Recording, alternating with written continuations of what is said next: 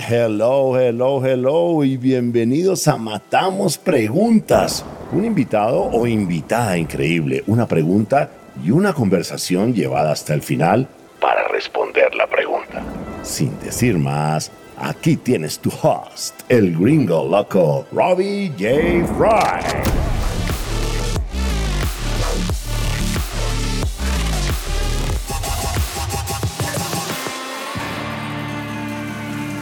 Hola, hola, hola, ¿cómo estás? Bienvenidos a Matamos Preguntas. Mi invitada es la maravillosa María Alejandra Campuzano, director de Personas y Cultura at Sugo Company. Y la pregunta que matamos es... ¿Qué barreras existen para implementar agilidad?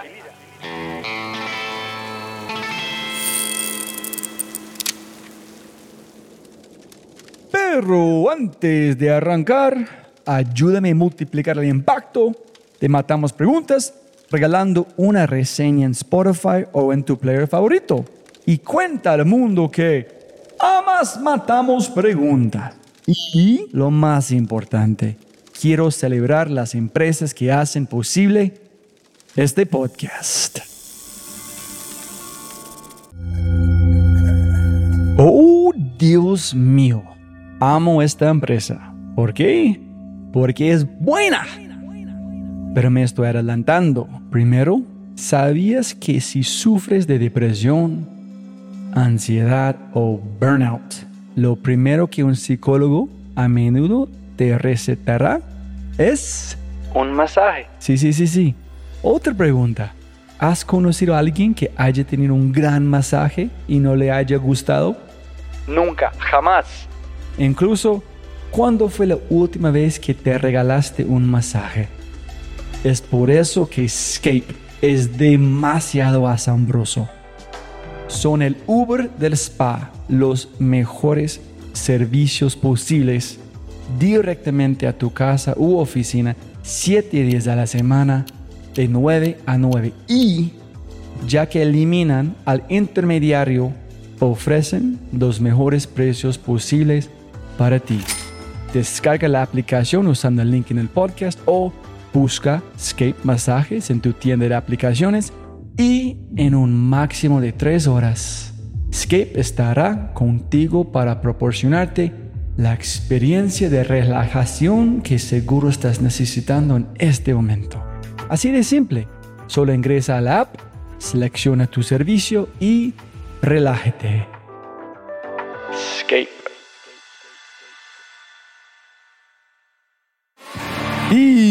Con ese dicho, matemos preguntas. Hola, hola, María. Bienvenida a Matamos Preguntas. Qué placer, qué placer.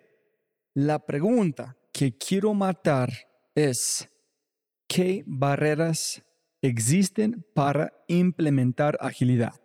Mira, qué interesante. Y de hecho, empiezo a trabajar en diferentes industrias, automotriz, laboratorios farmacéuticos, sector servicio, medicina prepagada y seguros de vida y salud, sector financiero, tecnología, comercio electrónico y termino en una startup de créditos de carbono. O sea, realmente esto es un salpicón de, de experiencias y empiezo a notar que en todas las organizaciones, sin excepción, tienen desafíos muy parecidos y tiene desafíos muy parecidos desde la perspectiva de la cultura organizacional, precisamente. Y ahí es donde a veces fallamos en el proceso de implementaciones ágiles.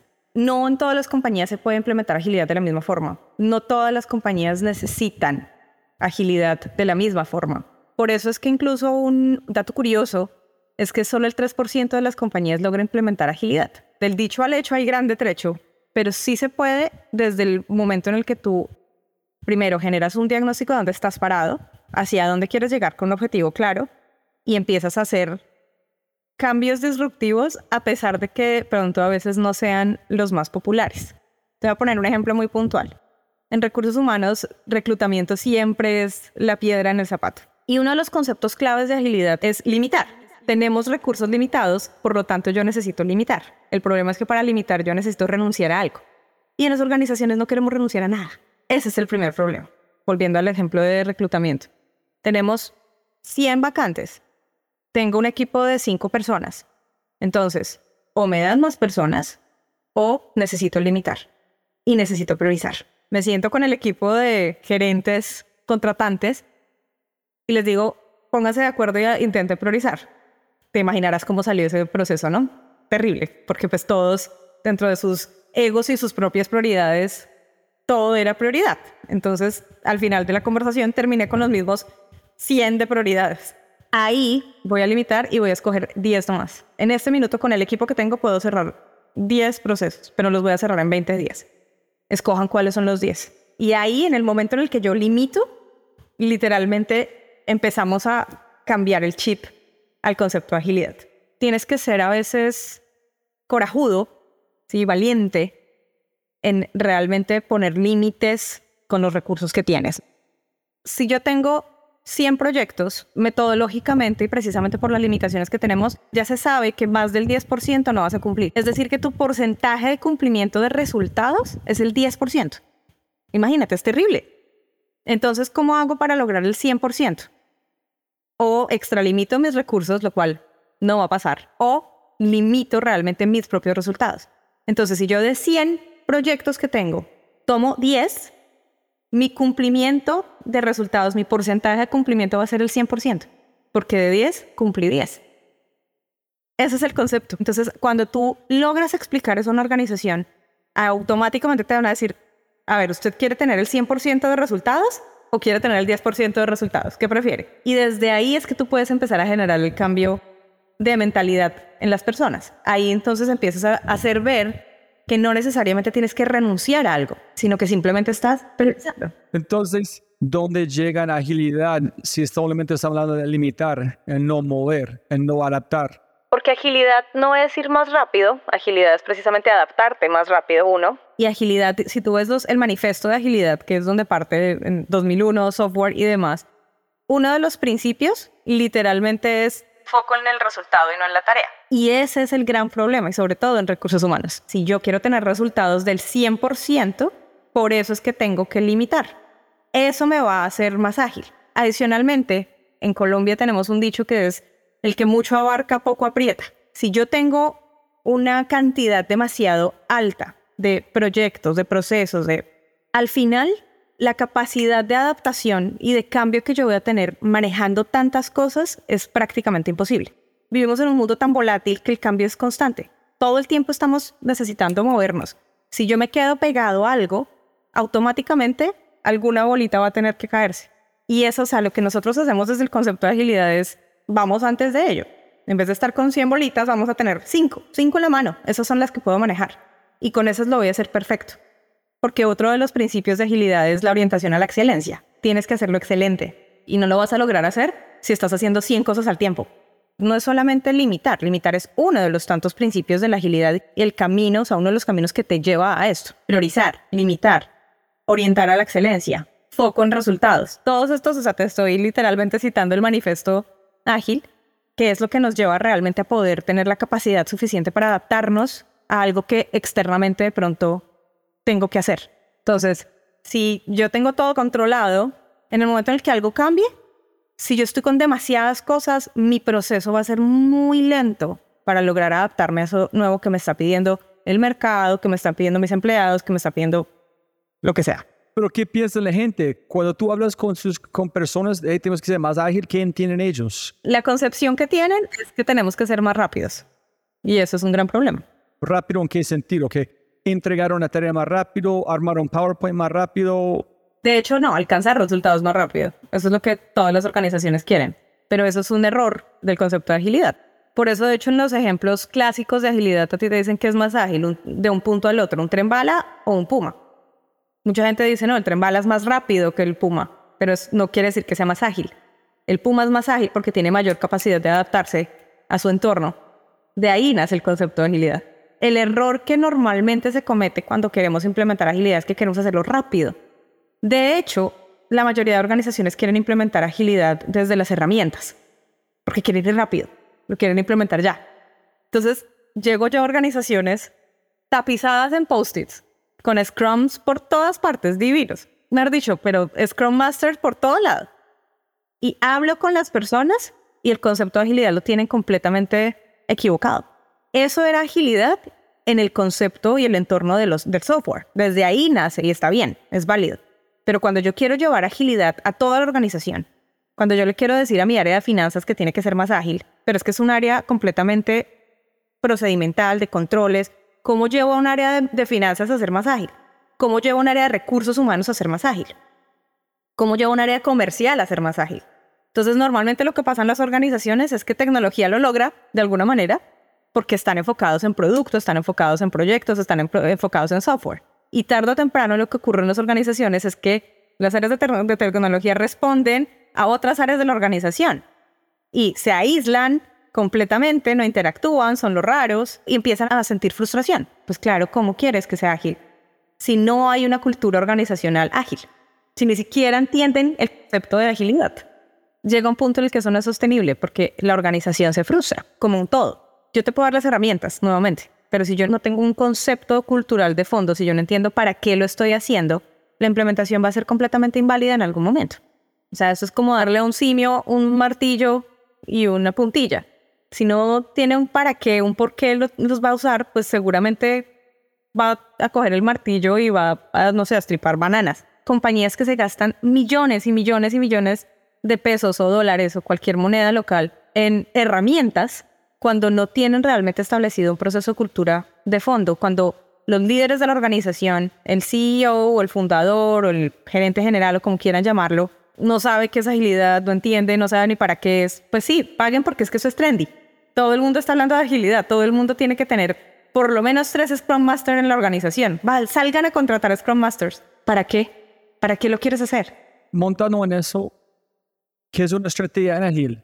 Una estrategia ágil está constituida, número uno, porque tienen un North Star clarísimo. O sea, tienes un, objetivo claro, pero nadie te tiene por qué decir el cómo. Eso es tener una estrategia. Las organizaciones que desde el principio definen qué y cómo y se cierran a eso, automáticamente están cortando el proceso de agilidad, porque dejan de ser flexibles. Mientras que, el ejemplo, el tren bala tiene un objetivo final, pero tiene un solo camino. Si atravieso un árbol en la mitad del camino, el tren bala frenó ahí y no pudo hacer nada, porque sus rieles ya están establecidos. Ese es uno de los problemas. Y definitivamente, y para mí la clave, lo que pasa es que esto suena un poco cliché y parece repetitivo, pero pues es una realidad. Los líderes de la organización tienen que entender el concepto tienen que tenerlo dentro de sus venas. Si no, es pelear contra corriente. Hay una cosa muy linda en la agilidad y es que agilidad te mezcla top-down y bottom-up. Sea, necesariamente la organización tiene que empezar a trabajar como un organismo vivo, precisamente. Romper con los esquemas de jerarquías. Entonces la estructura es otro de los pilares claves dentro de la organización. Normalmente, esto suena fácil, la implementación no lo es, sino todo el mundo lo haría. Pero lo primero que tú tienes que hacer es definir un diagnóstico en dónde estás parado como organización. Después, ¿sí? O sea, qué tan ágil eres y demás. Luego tienes que definir qué tan ágil quieres llegar a ser. Ese es el otro gran cuestionamiento que hay que hacerse. No todas las organizaciones tienen que ser Spotify y ser tan ágiles como Spotify, porque es que Spotify tiene unos conceptos distintos, un mercado diferente. Entonces, si mi organización vende neveras, lavadoras, pues de pronto no necesito ser Spotify, trabajar por células y tener producto, de pronto no. Cuando mi estructura, mi estrategia, las personas, mis procesos y mi tecnología, estas cinco variables, están realmente constituidas dentro de un concepto de agilidad. Ahí ya lograste esa implementación. Alguien dice, hey, Javier, tú tienes que ser más ágil. En Javier dice, listo, di una, vamos a hacer más rápido. Contamos este coach, este taller, estas personas, vamos a hacer más rápido. En ellos empiezan a lograr resultados 10% más rápido. Ahora el jefe sabe, hey, ese no funciona, ese no es agilidad, Javier. Ese es como más rápido, no es igual, hermano. Yo no te pagué para ser más rápido, pagué ser más ágil.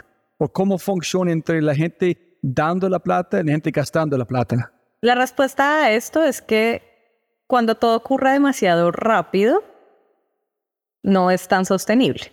Entonces tú empiezas a mostrar resultados relativamente rápido.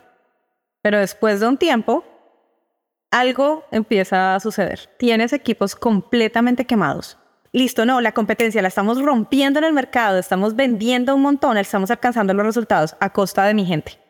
Entonces empiezo a tener una fuga de personas altísima o gente con problemas psicológicos, salud mental, demandas, o entonces no, me voy para el otro lado. Entonces no, frenemos un poquito, frenemos porque las personas se están quemando, entonces vamos más lento. Claro, pero los resultados empiezan a dejar de darse. Ojalá incluso en algún punto de la evolución de los conceptos de agilidad logremos hablar más de equilibrio que de agilidad, porque son dos cositas que van muy de la mano. Mira, otro de los diez mandamientos, como les digo yo, de agilidad es justamente ser sostenible, o sea, tener un ritmo constante y continuo que sea sostenible. Si tú no logras eso, si tú vas demasiado rápido, piensa en una maratón. Si no sé si, si has corrido maratones o algo así, pero cuando tú estás haciendo algo a larga distancia, si tú arrancas rapidísimo, a la mitad de la carrera ya vas a estar exhausto y completamente roto. Pero si tú logras marcar un ritmo, por eso escuchan música, un ritmo en la respiración, un ritmo en el trote, cuando tú mantienes y encuentras tu propio ritmo, tarde o temprano te vas a dar cuenta, uy, ya voy casi los 20 kilómetros y estoy tranquilo y voy a lograr la meta y la voy a lograr de muy buena manera. Es muy contraintuitivo. Tienes que eliminar cosas o cambiar personas para mover más rápido, parando cosas para mover más rápido. El otro es si gente moviendo muy rápido, pero no está, pero está en burnout, tienes que parar para ser como más ágil. Yo entiendo por qué es tan complicado para la gente entender. Claro, Exacto, exactamente. Es una disonancia cognitiva constante. Sociológicamente es difícil porque empiezas a implementar una cantidad de conceptos que van contraintuitivamente a lo que tú ya estás acostumbrado. Alguien más tiene el poder, alguien más toma las decisiones, la jerarquía es marcada. Yo me muevo con procesos de autoridad. Ahora me están pidiendo ownership. ¿Qué? Pero es que llevamos más de 200 años de historia. Desde los años 500 después de Cristo, que se instituyeron las monarquías, tenemos ese concepto marcado de autoritarismo, control, poder, egos, símbolos de poder y ahora estos nuevos esquemas quieren romperlo con todo. Es la primera vez en la historia del mundo que cuatro generaciones se encuentran en la fuerza laboral. Otro pequeño reto para las empresas. Este tipo de cosas son las que uno tiene que tomar en cuenta como variables cuando quieres implementar nuevos conceptos, porque estás con cuatro generaciones trabajando en un mismo entorno. Tienes ser TikToker con el abuelo. Exacto. ¿Por dónde me muevo? ¿Qué hago para tener a mi gente contenta? ¿Pero qué hago para tener a mi segmento de mercado contento? ¿Pero qué hago para tener procesos claros y estables? Pero también qué hago para estar innovando constantemente? Y lo mejor de todo es que sí se puede. Como te decía, lo primero, ¿dónde estamos parados? Lo segundo, ¿a dónde queremos llegar? Establezcamos un objetivo claro. Tercero. Cuarto, para lograr este objetivo, ¿qué estructura necesito? En una de las organizaciones donde trabajé empezamos a hacer pilotos con Squats, una organización que tenía un proceso de ventas bueno, una caja relativamente saludable y de un momento a otro empieza a bajar, empieza a bajar, empieza a bajar, porque venían acostumbrados a trabajar sin competencia. Entonces empieza a haber otros competidores y empiezan a tener ahí el problema. Entonces, cuando tú identificas esto, claramente la organización dice tenemos que hacer algo. Después empezamos a decir, ok, ¿hacia dónde entonces tenemos que llegar como organización? ¿Sí? Queremos implementar agilidad, queremos tener nuevos productos. ¿Por qué? Porque empezamos a identificar que el problema, precisamente en términos competitivos, era la falta de producto. Ah, bueno, claramente la lógica me está diciendo, agilidad, eso es uno de los pilares, es enfoque en el producto, ¿cierto? Entonces empezamos a estudiar agilidad, cómo lo vamos a implementar y no sé qué, y empezamos a tener todos estos problemas que te estaba contando solamente tecnología lo lograba, producto y comercial, entonces sí, desarrollaban el producto, pero era un desastre, operaciones no entendía nada, o sea, todas las áreas trabajando por silos. Y cuando tú identificas que esa es la raíz del problema, que son las áreas trabajando por silos, ahí fue cuando dijimos entonces hay que cambiar la estructura, que es la tercera fase. Cambias la estructura y es, ¿qué pasa si yo traigo para crear este producto a una persona de tecnología, una de operaciones, una de recursos humanos, una de mercadeo, o sea, una de cada área? Y empecemos a pilotear vamos a dejar reglas muy claras en términos de cómo se hacen las reuniones, de cómo vamos a hacer el proceso. Y esa es la cuarta fase, establecer procesos. ¿Cómo van a funcionar los procesos en esta área? Las tomas de decisiones. ¿Quién va a tomar la decisión? Y empiezas a hacer pequeños cambios, pero que son cambios claves. La decisión no la toma el jefe, la decisión la toma el experto. Eso, por ejemplo, es un cambio radical. Si hay discusiones o alguien definitivamente no está de acuerdo, el experto es el que va a tomar la decisión final con todo el ownership que requiere. Y si comete un error y la decisión que tomó está mal, no importa, el resto lo va a respaldar. Entonces, alineación y respaldo. Tres, trabajar 100% con transparencia. Procesos transparentes, transparencia entre nosotros, todo el proceso de retroalimentación en tiempo real y sin tapujos. Vamos a trabajar en ese espacio, es un espacio seguro, psicológicamente seguro, entonces lo podemos hacer, transparencia. Cuatro, la ecuación de la confianza. Literalmente la confianza se puede medir cuantitativamente, entonces vamos a trabajar en tener la confianza 100% desarrollada entre todos nosotros, entonces vamos a trabajar esas variables de confianza. Y cinco, si una conversación o una discusión en la mesa que dura más de dos minutos, es otra reunión.